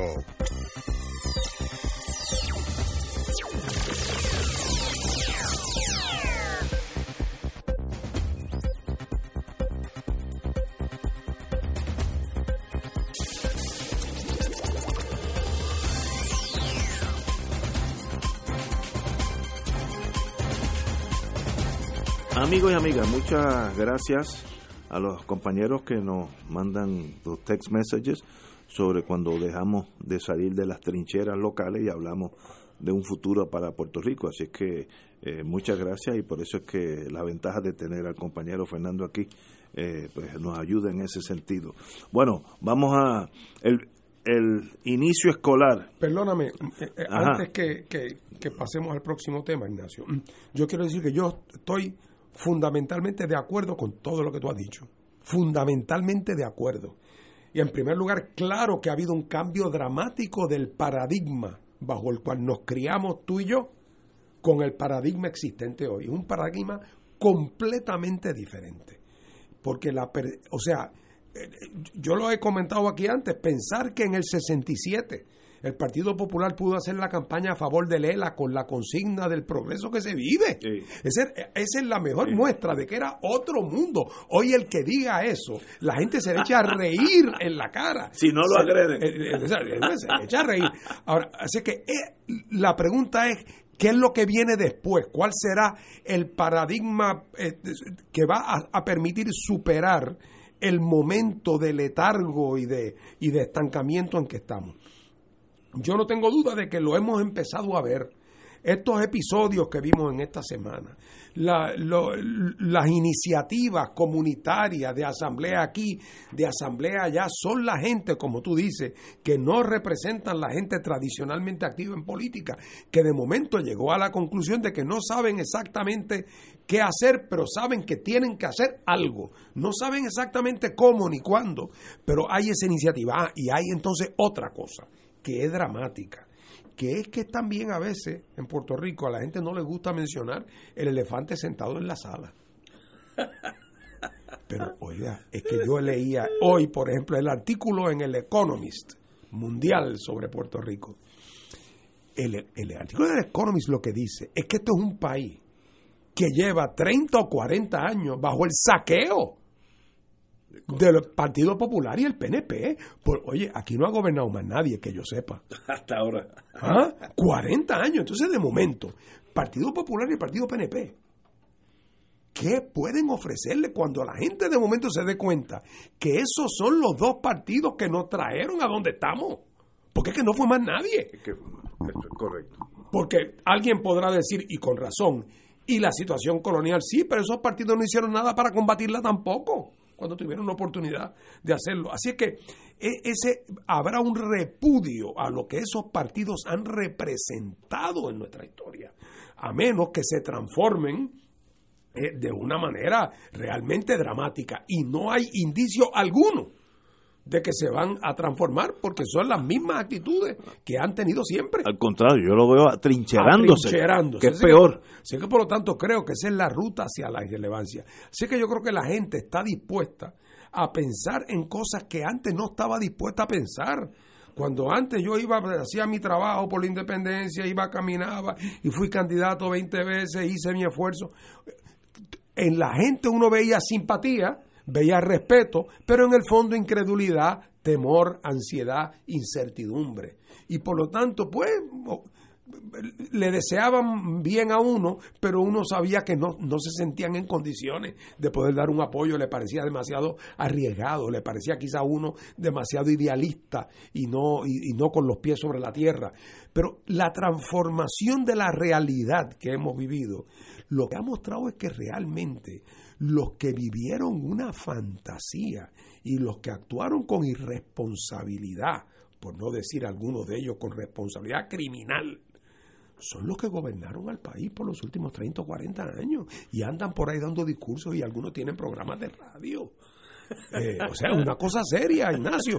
Y yo creo que ese cambio de paradigma va a llevar a que cada vez veamos más indicios de ese ánimo de buscar otra salida. Por eso, esa iniciativa de esos proyectos de ley que nosotros radicamos, lo, lo hicimos con ese propósito, que sirvieran de cauce para este gran debate que tenemos que tener en Puerto Rico. Porque ya te digo, cada vez es más la gente que aunque no sabe exactamente qué hacer, sí sabe que tiene que hacer algo.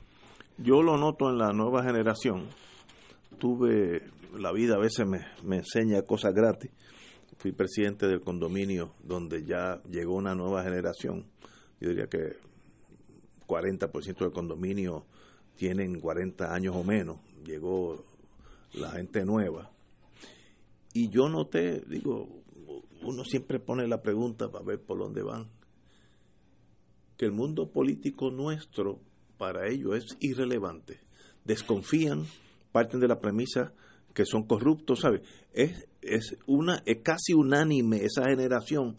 Saben que en mi generación, los políticos que tienen mi edad, que son los que tienen el poder, eh, ellos no pueden confiar. Y eso a la larga estalla. Por algún lado sale esa fuerza.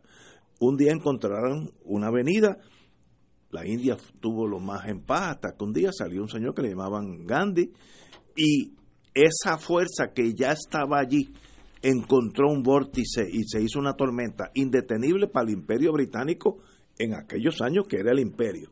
Nosotros estamos por, por forjar esa fuerza hacia dónde va, si es a la derecha, a la izquierda, no sé, no, no tengo idea. Pero lo noté en los nuevos inquilinos y dueños del condominio que el mundo de nosotros es casi como si estuvieran hablando de, Teddy Roosevelt, gente irrelevante para la vida de ellos, y son los que están gobernando aquí. Y luego pasó todo lo que pasó con Rosellito, así que me imagino esa juventud ahora está peor que antes. Pero por eso... ¿Hacia dónde vamos? Esa es la the big question. Y yo creo que un poco el PNP del Partido Popular no voy ni a hablar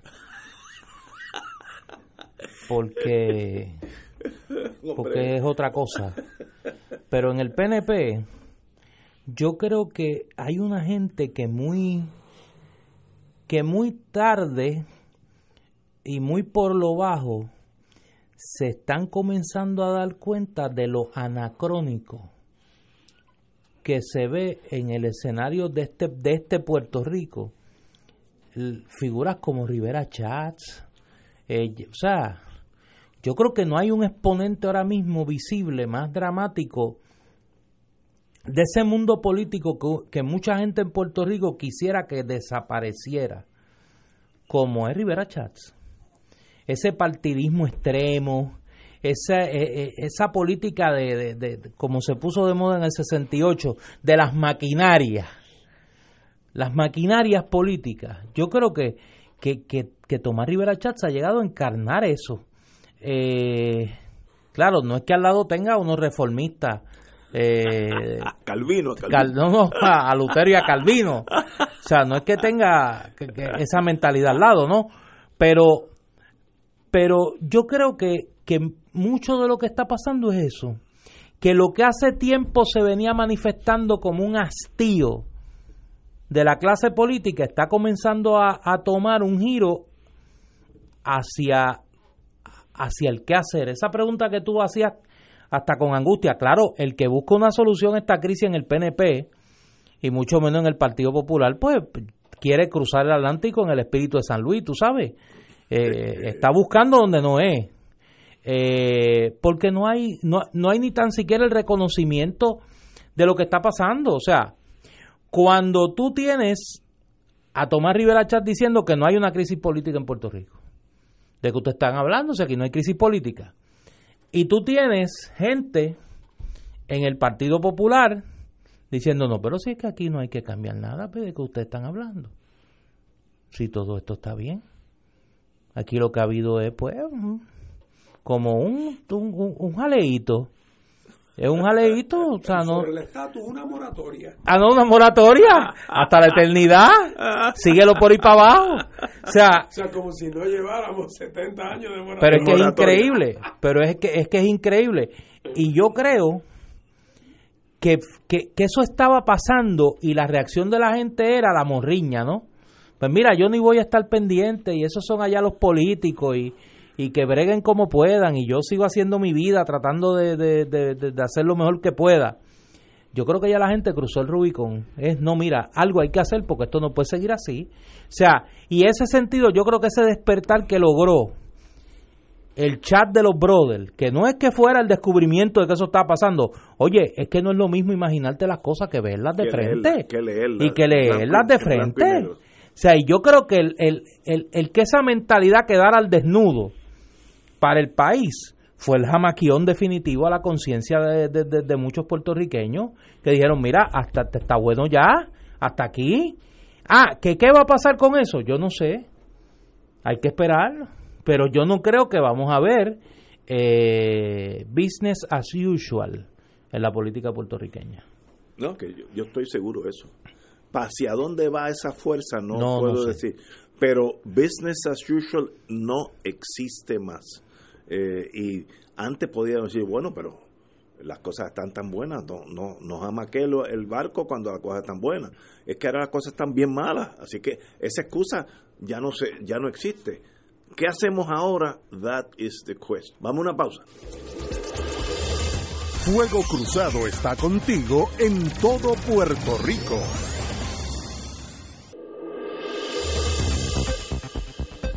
Y ahora continúa Fuego Cruzado.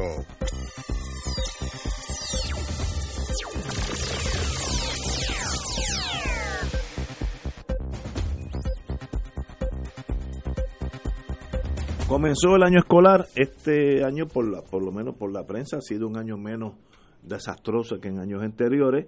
Faltan unos 300 eh, eh, maestros, que eso es una tercera parte o menos de lo que faltaba antes. Eh, hay un uno de los problemas que tienen es, es Culebra, donde falta el 45% de los maestros porque no se pueden reclutar y yo tal vez en mi inocencia burocrática, pues tal vez ayude. ¿Por qué el Departamento del Trabajo no pasa un reglamento hoy que De diga educación. de educación? Hoy, hoy, esta tarde. Aquel maestro que enseña en Culebra recibe el doble de sueldo. En las Fuerzas Armadas eso se llama hazardous duty, eh, eh, Combat Pay. combat pay. Y si usted está en un sitio donde es peligroso, pues le pagan mucho más. Eh, De eso hace 100 años en las Fuerzas Armadas. ¿Por qué no lo empezamos en Culebra mañana? Porque el maestro de inglés le da lo mismo enseñar en Culebra que en San Juan, pero en Culebra tiene, tiene que viajar, la vida es más cara, tiene que buscar un apartamento. Páguele el doble y lo soluciona mañana. Me- lo, lo que me traumatiza es que yo tiro esta idea y es como si me hubiera inventado la ley de la relatividad en este momento. Señores, de esto hace 60 años que eso debe ser así. Otro es, no podemos considerarte porque tú no tienes las licencias. Eso es correcto. Lo ideal sería la licencia. Ahora, si no existe un maestro de química porque no tiene la licencia de maestro y es químico, se le puede dar una licencia provisional en lo que hace el trama, el el trámite para conseguirlo.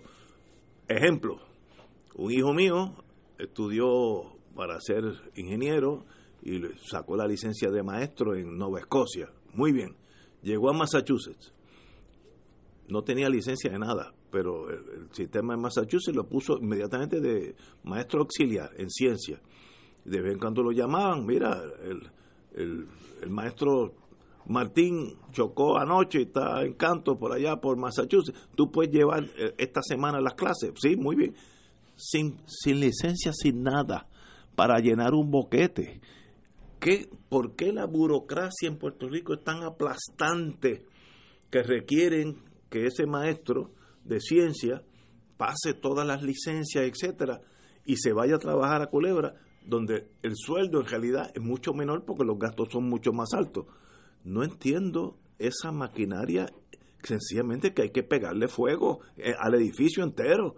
Este señor que está ahí, no sé cómo se llama ahora, el secretario del Trabajo, eh, Eligio Hernández, ¿no? de educación. de educación, dito. Eh, que eche para adelante, va muy bien, tiene un buen pasito, pero soluciona los problemas de una forma pragmática. ¿Por qué usted no puede, si no hay un maestro de matemática, porque no existe, porque no tiene los reglamentos, que si la licencia, que toda esa burocracia, pero hay uno que está, se jubiló ingeniero eléctrico, que toda su vida estuvo bregando con números, póngalo allí interino en lo que buscan una persona o él obtiene las licencias. La vida en el campo económico, en el campo real, funciona así. Ahora nosotros tropezamos con una muralla que infranqueable. No entiendo es educación. Ahora, este año me da la impresión que fue mejor que los años anteriores. Felicitaciones al, al, secretario. Obviamente, el secretario que llegó ahora también, la anterior tuvo algo que ver con eso, porque las cosas no, no caminan en seis meses. Así que felicitaciones y, y sean pragmáticos, rompan los reglamentos. Los reglamentos no se hacen para hacer las cosas más difíciles, se hacen para reglamentar. Culebra, el doble en sueldo. Usted va a ver cómo llena los, los maestros. Si no, se quedan este semestre sin maestro de inglés, español y, química. Entonces sacrifica usted la vida de todos esos estudiantes de escuela pública por, por, por burocracia excesiva. Eh, nos llega aquí un comunicado de la Comisión Permanente de la Conferencia Episcopal Puertorriqueña ante la juramentación de la licenciada Wanda Vázquez Garcet como nueva gobernadora de Puerto Rico. La Conferencia Episcopal Puertorriqueña es el organismo que agrupa a los obispos de la Iglesia Católica en Puerto Rico. Dice el mismo, ante la renuncia del doctor Ricardo Rosselló Nevares a la gobernación de Puerto Rico el 2 de agosto de 2019 y los posteriores sucesos que ocurrieron, fue juramentada siguiendo la Constitución la honorable Wanda Vázquez Garcet como gobernadora del país. Así, Puerto Rico ha entrado en un proceso de transición gubernamental en momentos de incertidumbre y desasosiego que laceran sus expectativas democráticas. Este proceso de transición ocurre cuando este pueblo ha adquirido una mayor conciencia social y ha tomado carta en la trascendencia de las acciones y ejecuciones de sus líderes políticos, pero que repercuten en sus vidas y convivencia cotidiana. También se da este acontecimiento de cambio en la gobernación cuando estamos arropados de grandes y complicados problemas sociales y económicos. La situación fiscal que sufre el país se traduce en fuertes medidas de austeridad que se han implementado que a su vez van en detrimento de los servicios públicos. La crudeza de estas medidas son experimentadas por los más vulnerables, ancianos, niños, jóvenes, estudiantes, desempleados, familias pobres y comunidades marginadas. Este panorama económico y social se ha complicado con la incertidumbre política que hemos experimentado durante las pasadas semanas. Al asumir la gobernación de Puerto Rico, la honorable Wanda Vázquez Garcete en esta coyuntura histórica, pedimos a Dios que le conceda la sabiduría y fortaleza necesarias para conducir los destinos de este pueblo en medio de grandes retos y desafíos. Nuestro pueblo que reclama honestidad y transparencia en sus servidores públicos está cansado de la corrupción, de los amiguismos y componendas en las agencias públicas, de las maquinaciones político-partidistas así como de los estilos que mancillan la dignidad humana y dañan la convivencia social. Los intereses personales y creados no pueden estar por encima del bien común de la sociedad puertorriqueña. Los reclamos de procesos de gobernanza transparentes, justos y responsables han sido contundentes. Obviar esta expresión masiva de nuestro pueblo impulsaría una mayor inestabilidad social y política en el país. Luego de la determinación del Tribunal Supremo de Puerto Rico, nuestro pueblo ahora lo que reclama es paz estabilidad, respeto y buena gobernabilidad. Por esto llamamos al honorable gobernador, a nuestros dirigentes políticos, a todos los hombres y mujeres líderes en el país, a ceñirse a los principios básicos de la democracia y a la constitucionalidad para promover el orden, la paz social, el respeto a la dignidad y la libertad humana, los derechos y deberes personales y la sana convivencia. La realidad social, económica y política actual en Puerto Rico reclama de nuestros gobernantes la mayor diligencia y atención a las necesidades básicas de alimentación, vivienda, educación, salud, como también un mejor futuro para nuestros jóvenes que les brinde seguridad y alimente su esperanza. Por tanto, invitamos a la nueva mandataria del país a tomar nota de lo que vive y padece este pueblo en este momento histórico. También le invitamos a iniciar un diálogo social amplio y capaz de llegar a consensos y acuerdos con los diversos sectores en la sociedad y a implementar una gobernanza que busque la justicia y garantice el respeto de todos en esta patria puertorriqueña, que sea capaz de entrar en sintonía con la diversidad de personas y sectores poblacionales de la sociedad civil. Le damos la bienvenida y la encomendamos en la oración. En Cristo, Señor de la verdad y justicia, y firman su eminencia reverendísima Monseñor Rubén A. González Medina, obispo de la diócesis de Ponce y presidente de la Conferencia Episcopal Puertorriqueña, su eminencia reverendísima Monseñor Roberto González Nieves, arzobispo metropolitano de San Juan, su eminencia reverendísima Monseñor Álvaro Corrada del Río, obispo de la diócesis de Mayagüez y vicepresidente de la Conferencia Episcopal Puertorriqueña, y su eminencia reverendísima Monseñor Eusebio Ramos Morales, obispo de la diócesis de Caguas, administrador apostólico de la diócesis de Fajardo Macao y secretario de la Conferencia Episcopal Puertorriqueña. Es esa la posición de la alta jerarquía de la Iglesia Católica a través de la Conferencia Episcopal. Muy bien. Señores, tenemos que irnos, pero Oye, no hemos dicho algo hoy que si me voy, eh, dímelo, dímelo. si me voy y no lo digo, eh, Carlos nos va a salir eh, esta noche por, me, me sale por lo menos a mí y me agarra por los pies y no quiero pasar ese mal rato. Eh, esta mañana eh, se dio la noticia de el fallecimiento de una persona que nosotros aquí, yo cuando le diga Ignacio se va a acordar de quién es, cuando nosotros vimos la película, el documental 1950, allí tuvo una participación destacada un militante nacionalista eh, de Arecibo, que eh, fue un fue de los protagonistas de ese documental y era eh, el miembro superviviente de una familia de arecibeños patriotas eh, que dieron su juventud por la causa de la libertad de Puerto Rico. Esta mañana falleció don Ricardo Díaz Díaz, Dico Díaz Díaz, falleció en Arecibo, Puerto Rico. Su cadáver estará expuesto en la funeraria Cristo Rey en el barrio Candelaria de ese pueblo. Leo de don Heriberto Marín, Dico era uno de los sobrevivientes de la Revolución del 50, uno de mis últimos hermanos de lucha. Eh, los días fueron protagonistas de uno de los últimos eh, juicios a los nacionalistas luego de los eventos de 1950 eh, y él se dedicó a preservar la memoria de ese evento histórico y patriótico del país. Vaya a su familia, nuestras más sentidas condolencias, eh, piel de Puerto Rico, a uno de sus mejores hijos. Así es. Señores, tenemos que irnos, así que mañana será martes. Estamos aquí a las 17 horas.